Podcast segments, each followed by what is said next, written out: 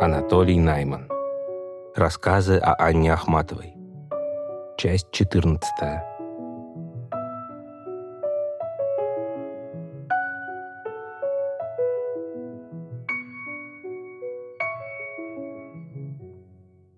Возможно, сейчас я располагаю письма не совсем в том порядке, в каком они приходили ко мне, хотя доводы именно в пользу такой последовательности достаточно основательные.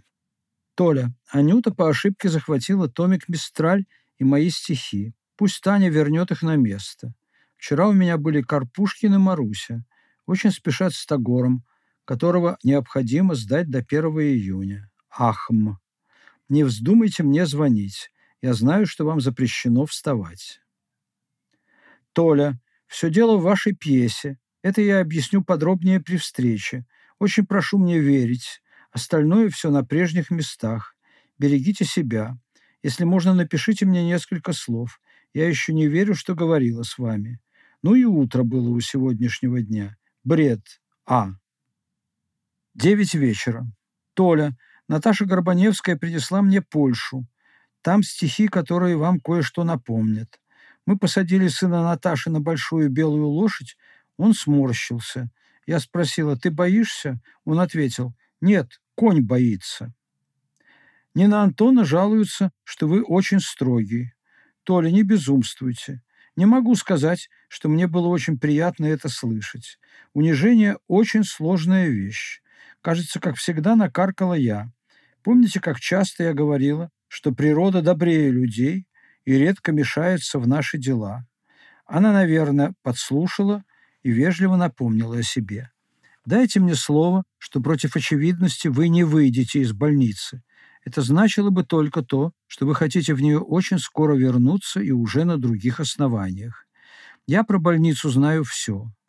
Но довольно про больницу. Будем считать, что это уже пройденный этап. Главное – это величие замысла, как говорит Иосиф. Саша расскажет вам, что я делаю. А в самом деле я сонная и отсутствующая. Люди стали меня немного утомлять. Никому не звоню. Вечер будет 23 мая. Напишите мне совсем доброе письмо. А это правда, что вы написали стихи? Анна. 2 мая. Ордынка. 3 мая. Толя, и я благодарю вас за доброе письмо. Сегодня день опять был серый, пустой и печальный. По новому Мишиному радио слышала конец русской обедни из Лондона. Ангельский хор. От первых звуков заплакала. Это случается со мной так редко. Вечером был кома, принес цветы, а Ника принесла оглавление моей болгарской книжки. Она составила ее очень изящно. Была у меня и ленинградская гостья, Женя Берковская. Не утомляйте себя Тагором. Пишите о себе. Нина категорически утверждает, что мне до вас не добраться, но я вспоминаю седьмой этаж у Шенгели, помните? Завтра мне привезут летнее пальто. Начну выходить. Спокойной ночи. А. Сегодня Ира сеет привезенный вами мавританский газон около будки. Костер сохнет. Кукушка говорит что-то вроде куку, -ку, а я хочу знать, что делает ваш тополь. 5 мая. Толя, сейчас придет Галя Корнилова, и я передам ей эту записку. Седьмого у здешних Хайкиных будет исполнена моя тень. Может быть, пойдем вместе. Писать все труднее от близости встречи. Я совершенно одна дома. Вокруг оглушительная тишина. Здешний тополь у окна столовой тоже готов зазеленеть. Вчера у нас были Слонимы и Ильина. Сегодня Муравьев привезет летнее пальто и ленинградские письма. Впрочем, вы все это уже знаете. До свидания. А. Толя, милая, очевидно, мне судьба писать вам каждый день. Дело в том, что сейчас звонил сам Ибрагимов, он заключает с вами договор и не знает вашего адреса. Очевидно, надо сообщить ленинградский адрес, как делаю я. Лежите тихо-тихо. Видите, как все ладно. Пришла книга Рива, где он требует для меня Нобелевскую премию. Если можно, напишите два слова и адрес для Ибрагимова. А. Первые две записки были вызваны путаницей, контур которой, без того расплывчатый, сплетенный из реальности, случайностей и воображения, стал когда все разъяснилось, быстро терять отчетливость, а мелочи, которые остались в памяти, сейчас нет смысла ворошить. Художница Анюта Шервинская, старшая дочь переводчика-античника Сергея Шервинского, с Ахматовой познакомилась еще девочкой. Летом 1936 года так гостила в их доме недалеко от Коломны. Поэтесса и переводчица Таня Макарова, дочь Алигер, была для Ахматовой тоже из тех детей, которые родились у знакомых. Из истории об этих детях она с удовольствием рассказывала такую. Однажды она была в Переделкине и встретилась на улице с критиком Зелинским, который попросил ее на минуту свернуть к его даче посмотреть на сына. К калитке подошла, это уже рассказывала Ахматова, к калитке подошла молодая женщина с годовалым ангелом на руках, голубые глаза, золотые кудри и все прочее. Через 20 лет на улице в Ташкенте Зелинский попросил на минуту свернуть к его дому посмотреть на сына. Было неудобно напоминать, что я с ним уже знакома. К калитке подошла молодая женщина с годовалым ангелом на руках, голубые глаза, золотые кудри. И женщина, и ангел были новые, но все вместе походило на дурной сон. В 1963 году вышел сборник стихов Габриэлы Мистраль в переводе Савича. На некоторое время эта книжечка стала главным чтением Ахматовой. Они родились в один год. Первую известность Мистраль получила в 1914 -м. Ее любимыми писателями были русские. Оказалось, что она Нобелевская лауреатка и умерла совсем недавно.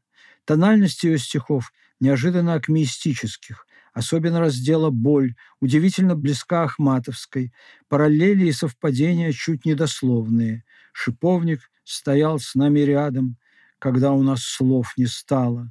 А у Ахматовой шиповник так благоухал, что даже превратился в слово. Или стихотворение «Папоротник» с рефреном «Сорви его и дари в Иванову ночь до зари». Ахматова почти с восхищением говорила «Краснокожая – обошла меня. Мистраль была индианкой. Стихотворение «Фонтан» она несколько раз просила прочитать ей вслух, заставляла читать гостей и требовала немедленной оценки. Я на фонтан заброшенный похоже. Он мертвый слышит свой ушедший гул. Уста из камня все еще тревожа. Вчерашний шум не умер, а уснул. Я верю, что судьба не оглашала свой страшный приговор, и что, скорбя, я ничего еще не потеряла, и руки протянув, коснусь тебя. Я, как немой фонтан, в саду струится, чужая песнь, чужое торжество. От жажды обезумевшему снится ему, что песня в сердце у него, что он взметает — плещущие струи в голубизну, а он уже заглох, что грудь его впивает поцелуи живой воды, а воду вылил Бог. Живая вода в стихах Ахматовой – это знак и признак царского села, и того куска ее жизни, и русской истории, и того человека, котором царское село для нее наиболее полно и высоко выразилось, образ с пушкинской легкой руки от этого места неотторжимый. Еще я слышу свежий клич свободы. Мне кажется, что вольность мой удел, и слышатся сии живые воды, там, где когда-то юный Пушкин пел. Это четверостишие Ахматовой неожиданно наткнуться на живую воду у латиноамериканки, о самом существовании, которое она знала до того только понаслышке, было поразительно. Не говоря уж о том, что синтаксис, рисунок, ритм, рифмы второй строфы, может быть, не без участия переводчика, прямо, конкретно, патентованно ахматовски, калька ее стихов. Зато строфу стихотворения «Сосновый бор» о котором она никогда ни слова не упоминала, которое, казалось, прошло мимо ее внимания, была гора на заре, розовой землею, но сосны закрыли ее чернотою. Она своим излюбленным, доведенным до виртуозности приемом включила в написанные вскоре стихи «И сосен розовое тело в закатный час обнажено». в ахматовском стихотворении «Земля, хотя и не родная». В журнале «Польша», который принесла Горбаневская, были стихи полячки Веславы Шимборской. Она потом стала Нобелевской лауреаткой, но это много позже, в ахматовском переводе. Напомнить они мне должны были сопутствующие этой работе обстоятельства. Ее попросили перевести три стихотворения, из которых два она предложила мне, потому что устала, потому что хотела дать мне заработать.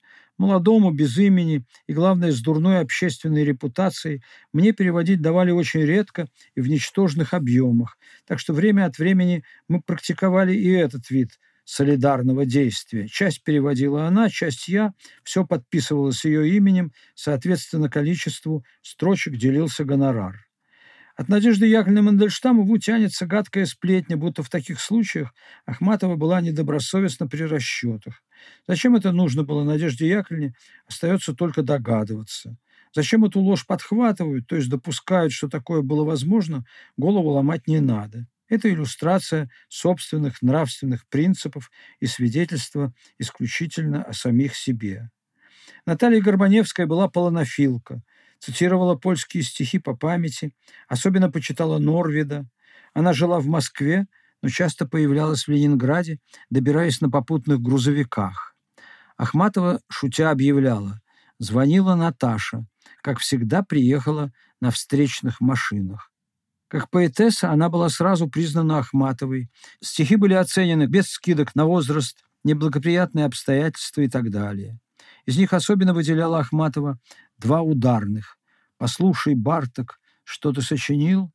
И «Как андерсовской армии солдат» с прелестными строчками «Но преданными, бой идет без нас», погоды Андерса, как пряжки танцовщицы, как туфельки – и прочие вещицы. И этим заменен боезапас. Это, конечно же, напоминало Ахматовой о ее ташкентских встречах с андерсовцем Иозефом Чапским, которому адресовано «В ту ночь мы сошли друг от друга с ума». Очень нравилось ей еще одно короткое стихотворение Горбаневской «Нейтронь» «Меня», кричу прохожим, не замечающим меня, чужие комнаты кляня, слоняюсь по чужим прихожим, но как пробить дыру в стене? И кто протянет руку мне? Горю на медленном огне. Горбаневская перепечатывала свои стихи на маленьких листах, вкладывала их в обложечку и дарила эти тоненькие тетрадочки знакомым, в частности, и Ахматовой. Однажды Анна Андреевна попросила меня найти среди бумаг нужную ей рукопись, объяснила, где она, вероятнее всего, лежит, как выглядит. Я перебрал несколько папок, рукописи не нашел. Поискал в другом месте, в третьем. Сказал, что нет, не вижу. И похожего ничего, и похожего ничего. «А стихи Горбаневской?» – спросила она вдруг. Я, засмеявшись, ответил, что и их не обнаружил. Она обреченно проговорила. Раньше хоть ее стихи можно было найти, сейчас и они пропали. Против окна моей палаты рос высокий тополь. За то время, что я там лежал, его набухшие почки приоткрылись, он сделался бледно-зеленым. Он стоял на солнце, а тот, что рос посреди двора на Ордынке, в тени, он на несколько дней опаздывал. Это была такая игра – хвалиться тем, что чей тополь успел сделать. Палата была на третьем этаже, а все лестницы с некоторого времени сравнивались по степени трудности подъема с лестницей у Шенгели. В тот раз я провожал Ахматову после гостей. Когда мы подошли к лифту, он оказался выключен. До квартиры Шенгели было семь высоких этажей. Времени час ночи. Я стал искать выход, предлагал поймать такси, поехать к тем-то, к тем-то. Никто, разумеется, не откажет. Найти механика, чтобы исправить лифт. Она сказала, что единственное спасение – немедля начать подниматься. Мы одолевали лестницу больше получаса.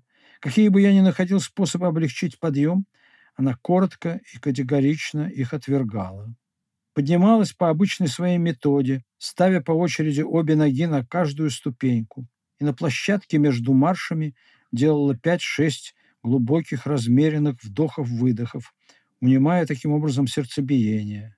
Сердце умеряют правильным дыханием. Это называлось дыхание йогов. А Нина Антоновна, имитируя артистку Бирман в роли сиделки в популярном тогда спектакле, определяла такой подъем как «шажок», отдохнули. Дважды она садилась на ступени.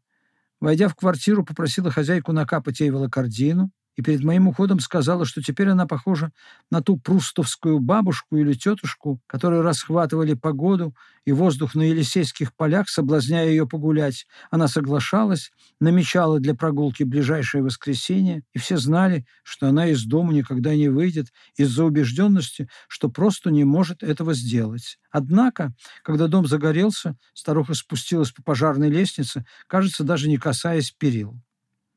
Лестница у Шенгели придала ей уверенности и опыта. В Италии, во дворец, где ей должны были вручить премию, вела высокая мраморная лестница с крутыми ступенями. По ее словам, она вспомнила то ночное восхождение и, не раздумывая, двинулась вверх. Кома, принесший цветы, это Вячеслав Всеволодович Иванов, ученый-лингвист и филолог, носивший такое домашнее имя. А Саша – это Александр Нилин, Александр Павлович, ближайший друг мальчиков Ардовых, уже промелькнувший в одном из предыдущих писем с букетом нарциссов. Маруся, Мария Сергеевна Петровых, тоже участвовала в Тагоровском предприятии. Карпушкин был ответственный не то внешний редактор переводов. Суета, нагнетавшаяся вокруг них, казалась необходимой и важной. Кто-то противодействовал заключению договора, кто-то проталкивал его.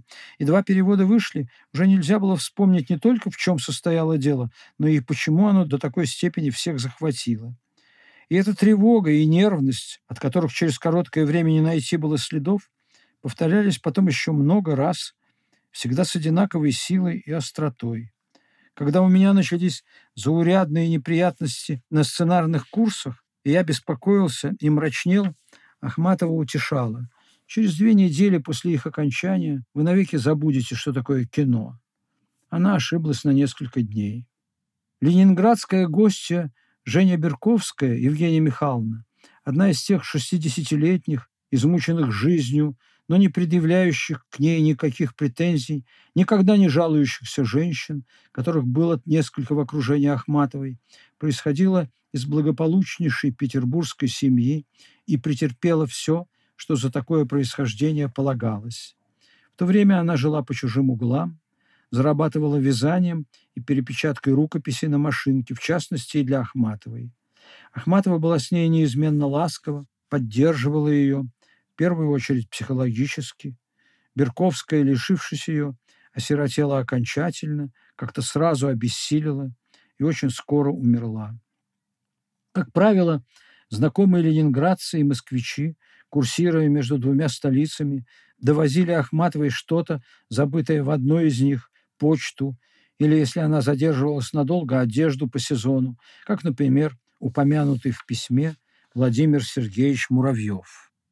Стихотворение «Тень», посвященное Соломее Андронниковой, о которой перед поездкой в Англию Ахматова написала в дневнике «Мы не виделись 49 лет, да и не увидимся, она ведь слепая», было положено на музыку Артуром Лурье, и ноты присланы в Москву.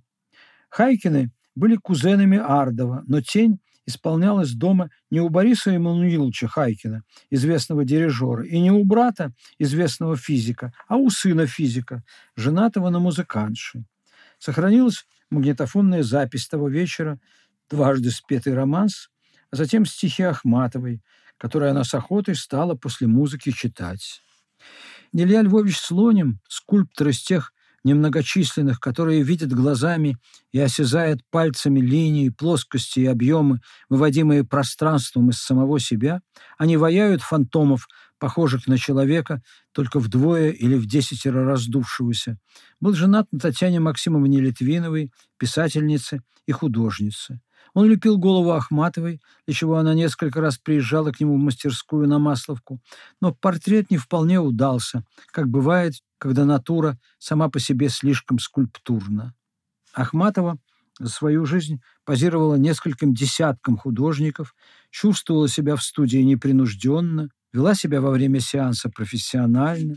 Примерно в это же время она сказала «Хочу видеть вашего Целкова».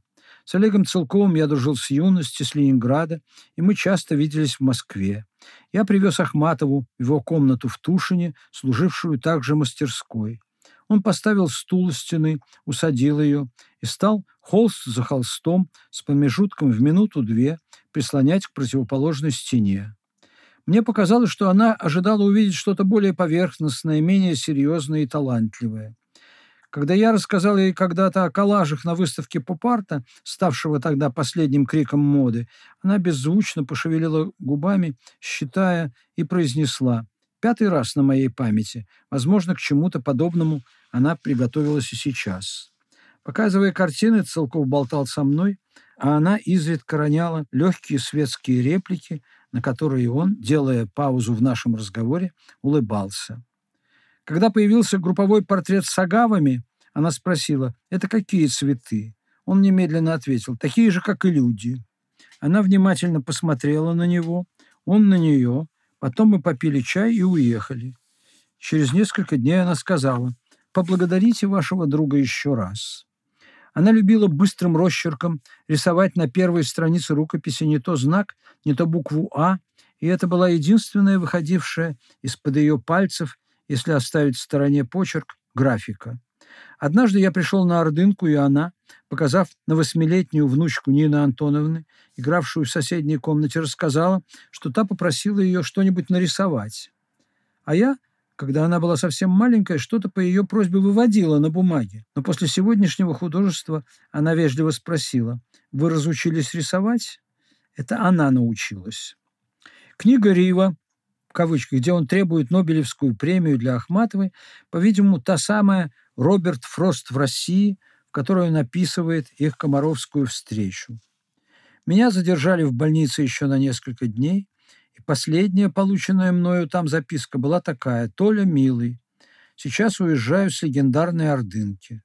Дала Нине для вас леопарди, у меня другой. Подарок Лиды Чуковской. Нина объяснит вам, почему все хорошо, а я думаю, что заландышевый май в моей Москве стоглавой отдам я звездных стай, сияния и славы. А. 12 мая 1964, Москва.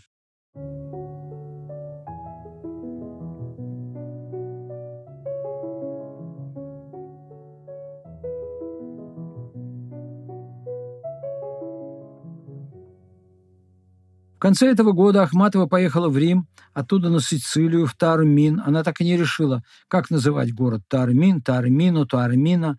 Затем в катании ей вручили литературную премию.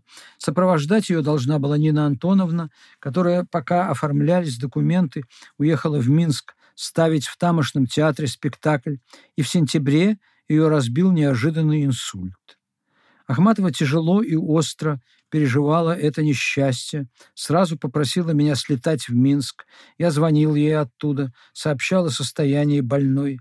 Болезнь приняла затяжной характер. Вместо Альшевской в Италию отправилась Пунина.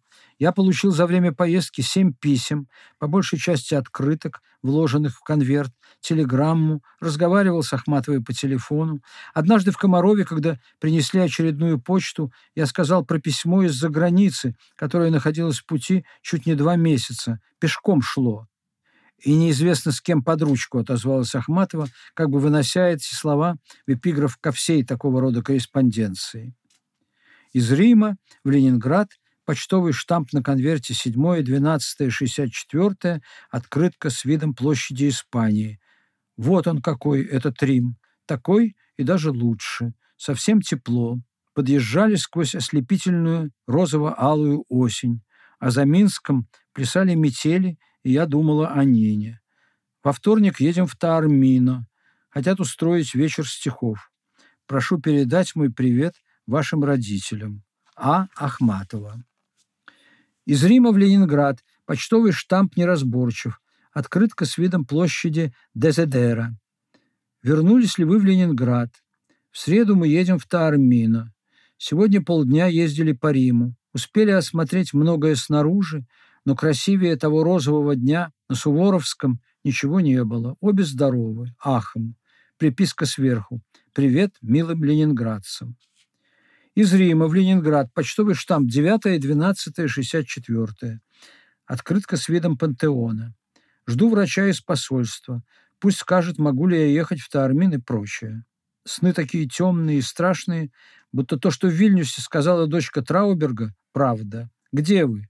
Мы еще не знаем дня вручения премии. Звоните Ане. Пусть меня все помнят. Ахм. Из Рима в Ленинград почтовый штамп 9-12-64. Открытка с видом фонтана Треви. Сегодня был совсем особенный день. Мы проехали по Виа Аппе, древнейшему кладбищу римлян. Кругом жаркое рыжее лето и могилы, могилы. Потом ездили на могилу Рафаэля. Кажется, он похоронен вчера в Пантеоне. Завтра едем в Тармин. Ира две ночи подряд говорила с Аней по телефону. Из Тармина в Ленинград почтовый штамп 10-12-64. Письмо пришло, несмотря на перепутанный адрес.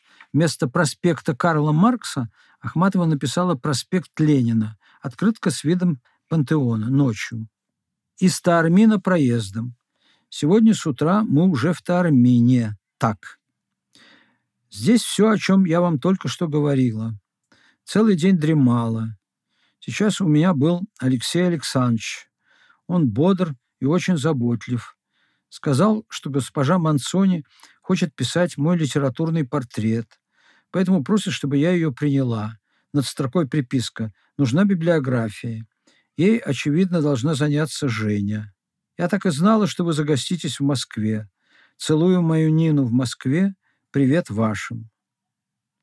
Из Таармина в Ленинград Почтовый адрес 11.12.64. Открытка с репродукцией гравюры Остроумовой и Лебедевой «Крюков канал». Из Стармина, проездом, Ахматова. А вот и наш Ленинград. Я почти в Африке. Все кругом цветет, светится, благоухает. Море лучезарное. Завтра вечер. Буду читать стихи из пролога. Все читают на своих языках. У меня уже были журналисты грозят телевизором. Пишу Нине, думаю о ней. Всем привет. Ахм. Приписка сверху. Ира говорит, позвоним, когда вернемся в Рим. Приписка сбоку. Покупайте воскресную униту. Из Таармина в Ленинград почтовый штамп 12-12-64. А сегодня для разнообразия вместо открытки письмо. Вечером в отеле стихотворный концерт. Все читают на своих языках я решила прочесть по тексту «Нового мира» три куска из пролога, о чем, кажется, уже писала вам. Завтра вручение премии в торжественной обстановке, в катании, потом опять Рим и дом. Все как во сне. Почему-то совсем не трудно писать письма. Вероятно, меня кто-нибудь загипнотизировал. Врач дал чудесное лекарство, и мне сразу стало легче. Как моя Нина. Чем бы ее потешить? Надо думать, вы уже в Ленинграде. Прошу вас передать мой привет вашим родным. Сейчас ездила смотреть древний греко-римский театр на вершине горы. Позвоните Ане и скажите, что мы с Ирой живем дружно, и она чувствует себя хорошо. Будем звонить из Рима. А. Телеграмма. Из Катании 14.12.64 в Ленинград. По-французски. «Tout va bien, demain partons pour Rome, Ахматова». Все благополучно, Завтра уезжаем в Рим. Ахматова. Как-то раз Ахматова попросила меня отвезти письмо Суркову. Я предварительно позвонил ему по телефону, оказалось, он за границей. «Ночью скоро вернется», — сказала Ахматова. «Это раньше за границу уезжали надолго, а сейчас две недели и назад». Такая же была и ее поездка. Ей предшествовала встреча в Москве с Джанкарло Вигорелли, председателем Европейского литературного сообщества, кажется, им самим и организованного. Ахматова принимала его на Ордынке. На Ордынском совете решено было, что удобнее и эффектнее всего сделать это в детской, полулежа на кушетке. Она надела кимоно, припудрилась и прилегла, опираясь на руку. Классическая поза держательницы европейского салона, мадам Ракамье и других. Ну, на что-то в этом духе и был направлен замысел сценария. Плюс сразу возникшее сходство с рисунком Модельяне, неожиданное. Кимоно было новое, может быть, уже то, которое прислал брат Виктор из Америки. Кроме него ее гардероб украшали как домашнее и одновременно слишком парадное для домашнего платье, еще одно-два старых, чтобы не сказать ветхих, давнего происхождения. Возможно, этот стиль начался с Пунина, с его поездки в Японию. О визитах к ней японцев-переводчиков упоминалось мимоходом, за исключением одного, который произвел на нее сильное впечатление. Это был переводчик полного собрания сочинений Толстого. Она из вежливости спросила его, переводил ли он еще кого-нибудь из русских. Он ответил, да, всего Достоевского. Я выглянул в окно и увидел топчущихся в пустом дворе, разглядывающих номера подъездов двух толстячков, по виду иностранцев. Я спустился, спросил по-французски, кого они ищут, и показал дорогу. Один просиял, другой оглядел меня неприязнен. Он был наш, сопровождающее лицо из Союза писателей. Вигорелли вошел в комнату, остановился в дверях, картинно отшатнулся, картинно раскинул руки, воскликнул «Анна!» Она подняла ладошку, легонько помахала ею в воздухе и произнесла не без строгости «Привет, привет». Он поцеловал ей руку, сел на стул и заговорил сразу деловым тоном. Литературное предприятие сеньора Вигурелли было просоветского направления, если не прямо коммунистическое.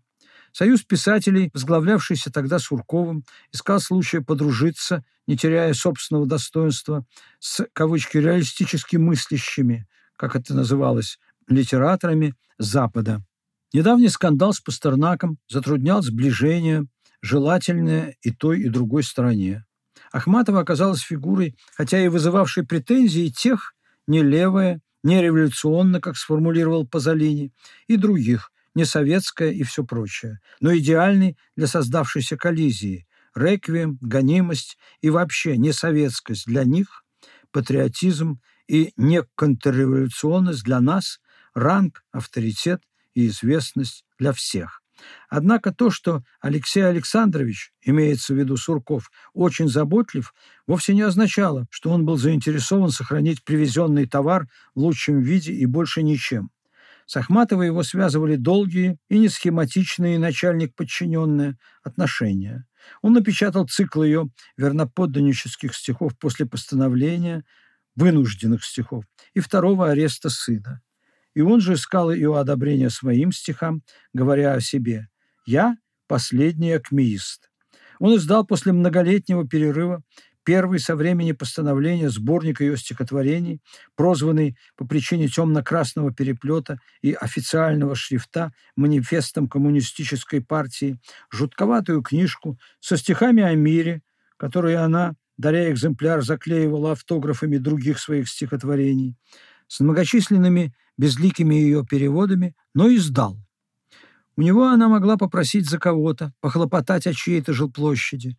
Он был ее начальство, вполне ее устраивающее.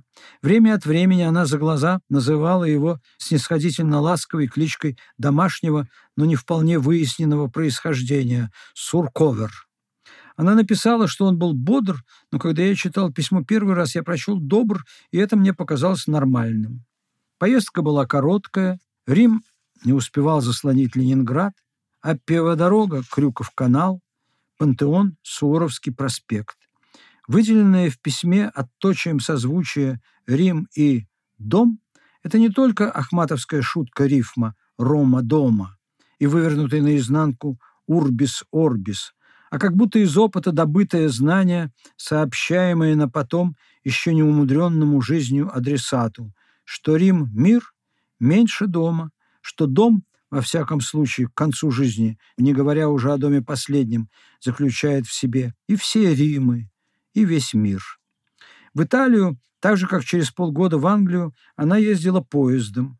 Ей вообще нравились путешествия по железной дороге. Отчасти потому, что их характер, да и само существо почти не изменилось с начала века, когда она путешествовала легко и много, разве что скорости сколько-то возросли. Она вспоминала, как возвращалась из Киева в Петроград в 1914 году, перед самой войной, через Москву, рассказывала, приехала в Москву утром, уезжала вечером, видеть никого не хотелось, с вокзала поехала на извозчике Киевской, помолилась, потом весь день ходила по улицам, было так хорошо быть никем. В воспоминании, как и во всех других такого рода, не появлялось и тени тягот передвижения, не только всегда рассказчиками, красочно описываемых, но и действительно составлявших чуть ли не все содержание путешествий того и последующих времен. Что может быть приятнее поездки через зимнюю Финляндию комфортабельном русском вагоне?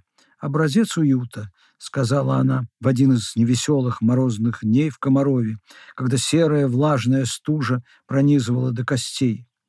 Последние годы, однако, переезды давались ей все труднее, главным образом из-за болезни сердца.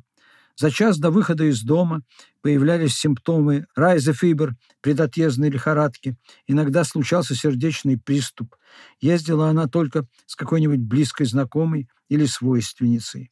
На вокзал прибывали задолго до подачи поезда к перрону. Как-то раз сидели в зале ожидания на московском вокзале в Ленинграде, и сопровождавшая ее Стенч Большинцова вспомнила, как они с мужем провожали Мандельштама и тоже приехали раньше времени. В зале стояла пальма в катке. Мандельштам повесил на нее свой узелок и произнес «Одинокий странник в пустыне». Кто-нибудь из молодых назначался ответственным за ахматовский багаж. Кто-то постоянно находился возле нее с нитроглицерином под рукой. Другой флакон с нитроглицерином всегда лежал у нее в сумочке.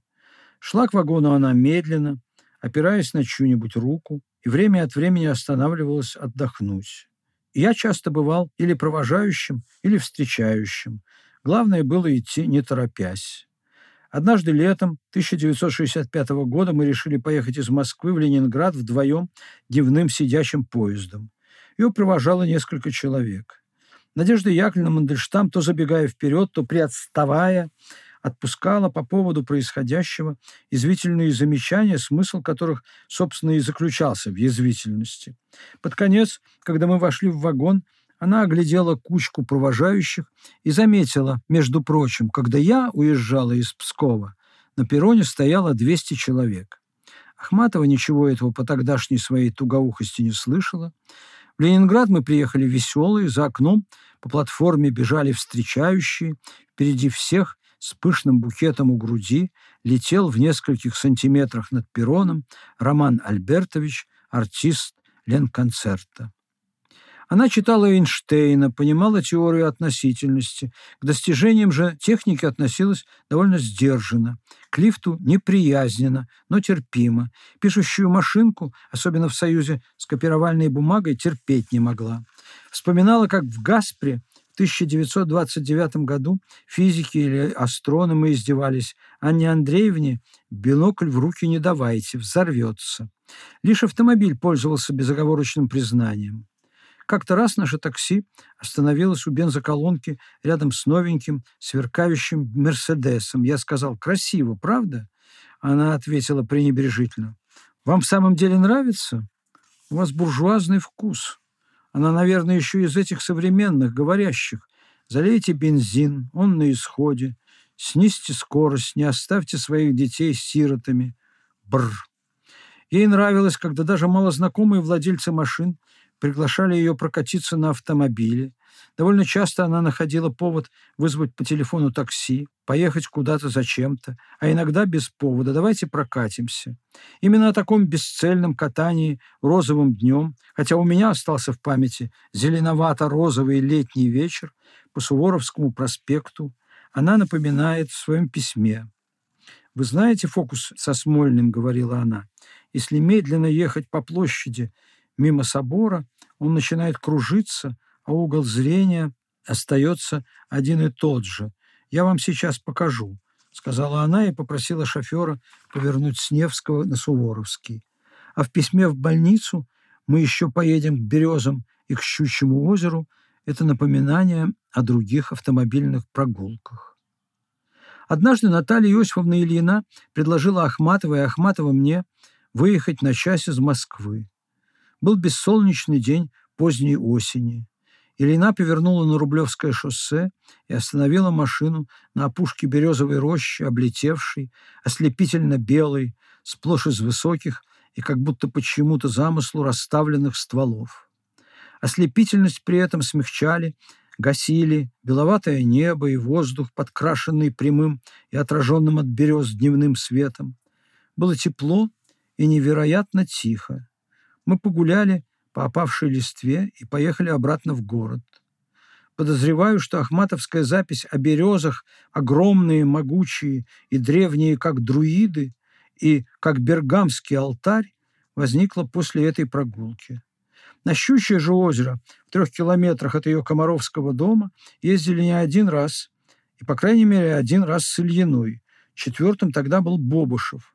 Мы с ним выкупались, Ахматова посидела на пне, Ильина побродила по берегу, потом все погрузились в автомобиль. Ильина стала разворачиваться, и тут Бобушев заговорил, почти куртуазный, в общем, не свойственной ему манере, с паузами и эконем, что вот, мол, он, не позволяя себе и в мыслях вмешаться в процесс вождения и так далее, и так далее, хочет только любезно обратить любезное внимание водительницы на то, что заднее колесо, над которым он сидит, по-видимому, приближается к... Она ударила по тормозу на мгновение раньше того, как я крикнул «Яма!». Мы втроем выскочили из машины, колесо висело над метровым обрывом, другое остановилось на самом краю.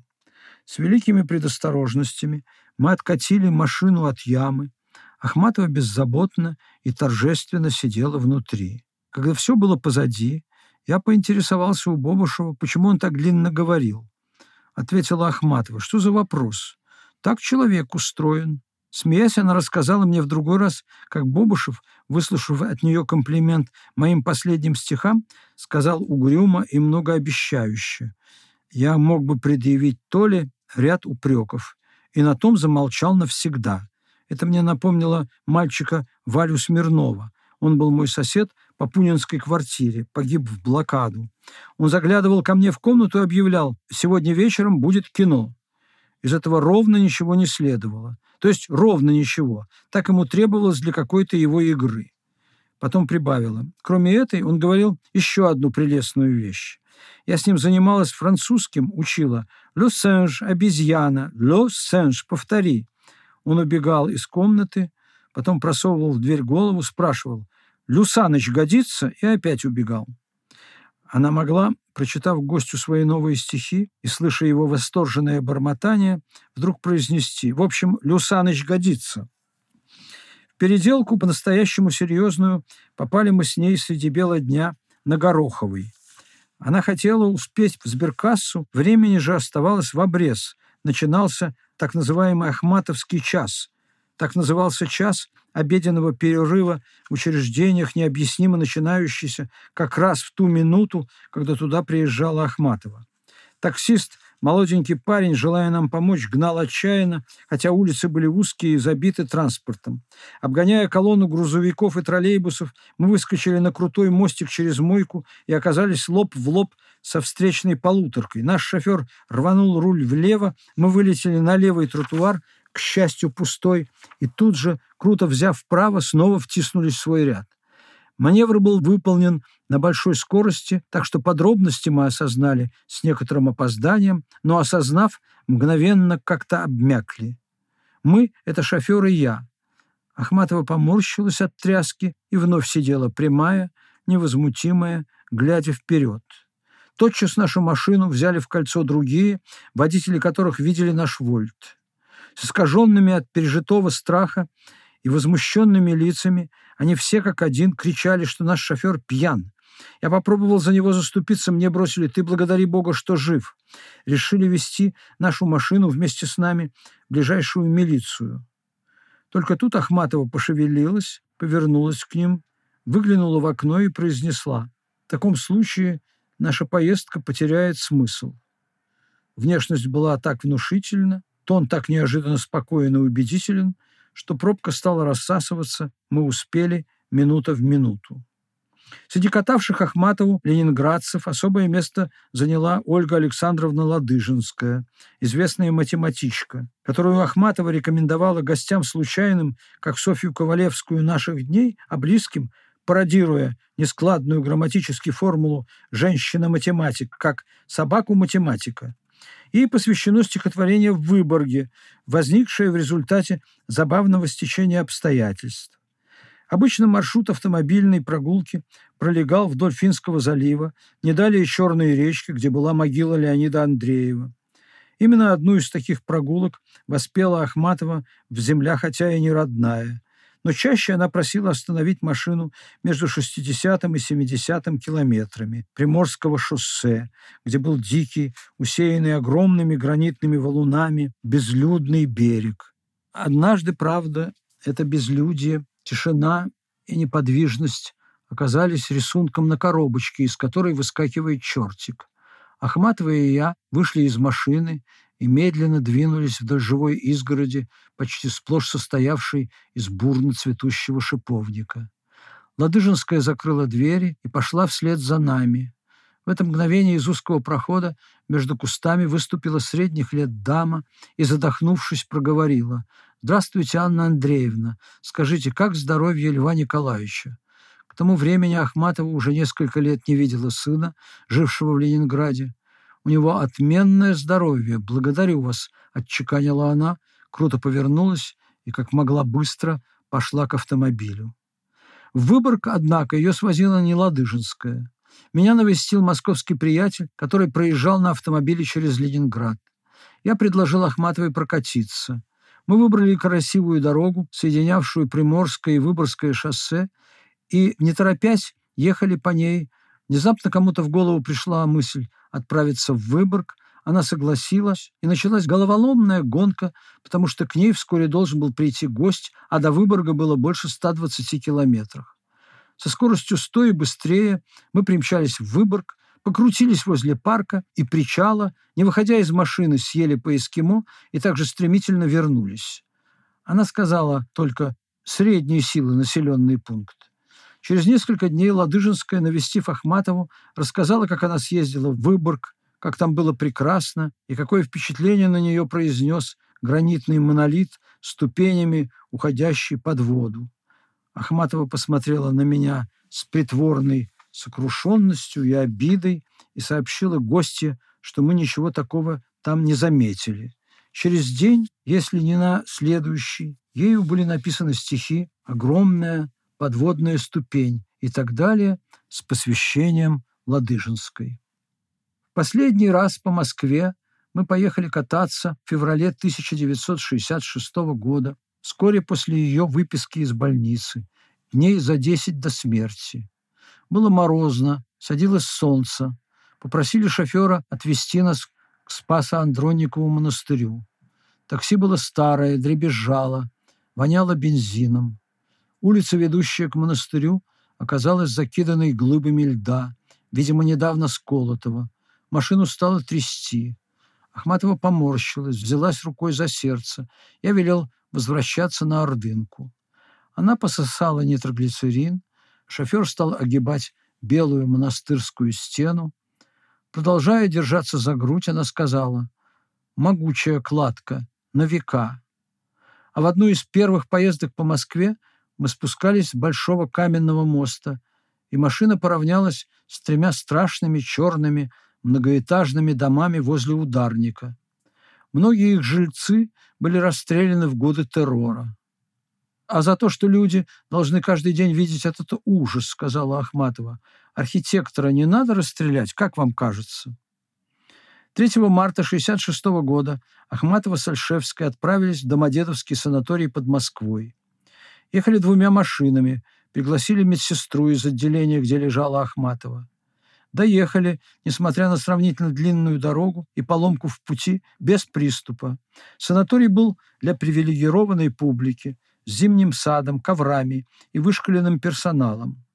К желтому зданию вели широкие ступени полукругом, упиравшиеся в белую колоннаду.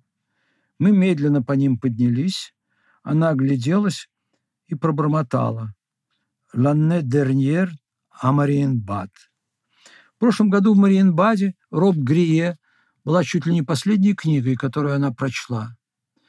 В письмах из Италии, так же как в московских, частые упоминания о том, что она спала, я сонная и отсутствующая, сны такие темные, целый день дремала. Конечно же, это объясняется возрастом и состоянием здоровья, но не только этим. В то время ей на глаза попалась, надо немного отступить. В то время я читал стихи Ейца и еще немного. В то время мне подарили книжку Ейца, и в результате соединения этих как будто случайностей ей на глаза попалась. если про стихотворение, прочитанное Ахматовой, вообще можно говорить попалось. Его «When you are old and grey and full of sleep», когда ты старый и седой и сонный, которую я тогда же пытался переводить. С тех пор всякая реплика о сонливости стала ссылкой на эти стихи. Но кроме того, почти всякий сон, по крайней мере, думаю, что всякий, о котором она упоминала, был сновидением, и дремала в сочетании со сны такие темные и страшные, больше нагрезила, английское «dream», чем напоспала.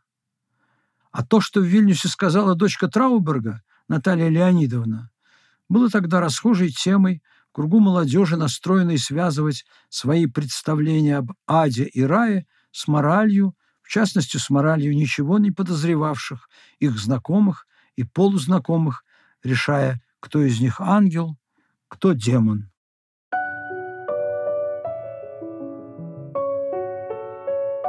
Анатолий Найман. Рассказы о Анне Ахматовой. Продолжение следует.